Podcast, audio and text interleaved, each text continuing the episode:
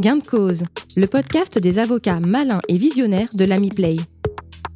En trois minutes, un concentré d'actualité pour conseiller vos clients, les défendre. Dans cette série, La faute inexcusable, analysée par Bernard Goriot, professeur de droit. Dans ces nouveaux épisodes, je veux vous parler de la faute inexcusable de l'employeur. Encore la faute inexcusable, me direz-vous? Eh oui. Il faut dire que deux arrêts rendus par la deuxième chambre civile de la Cour de cassation, le 8 octobre 2020, m'y contraignent en quelque sorte. Pourquoi? Tout simplement parce qu'ils nous fournissent une nouvelle définition de la faute inexcusable. La Cour de cassation vise deux séries d'articles.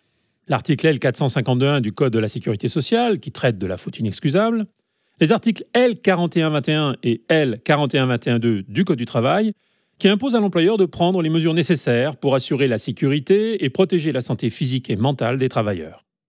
Ils font même plus que cela. Ils précisent les mesures en question et les principes de prévention sur lesquels elles reposent. La Cour de cassation modifie de façon sensible la formulation adoptée dans les célèbres arrêts amiantes du 28 février 2002. Elle ne fait plus référence à l'obligation de sécurité de résultat qui repose sur le contrat de travail, mais à une obligation légale de sécurité et de protection de la santé à laquelle l'employeur est tenu envers le travailleur. Mais si vous le voulez bien, un petit retour en arrière s'impose.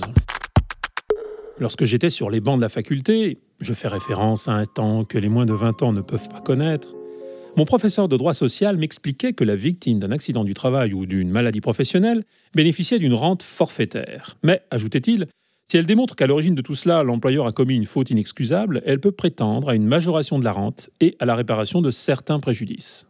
On comprenait donc l'intérêt pour la victime à démontrer la faute inexcusable, qui fut pour la première fois définie en 1941 par la Cour de cassation. Que disait-elle en substance? Il était question d'une faute d'une gravité exceptionnelle commise par l'employeur et de la conscience du danger qu'il aurait dû avoir.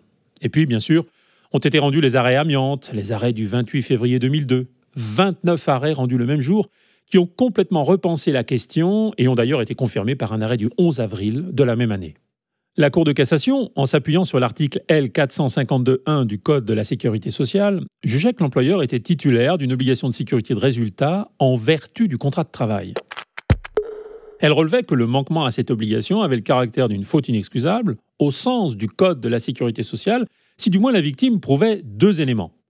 L'employeur a ou aurait dû avoir conscience du danger auquel était exposé le salarié, l'employeur n'a pas pris les mesures nécessaires pour l'en préserver. Ces deux derniers éléments sont toujours nécessaires.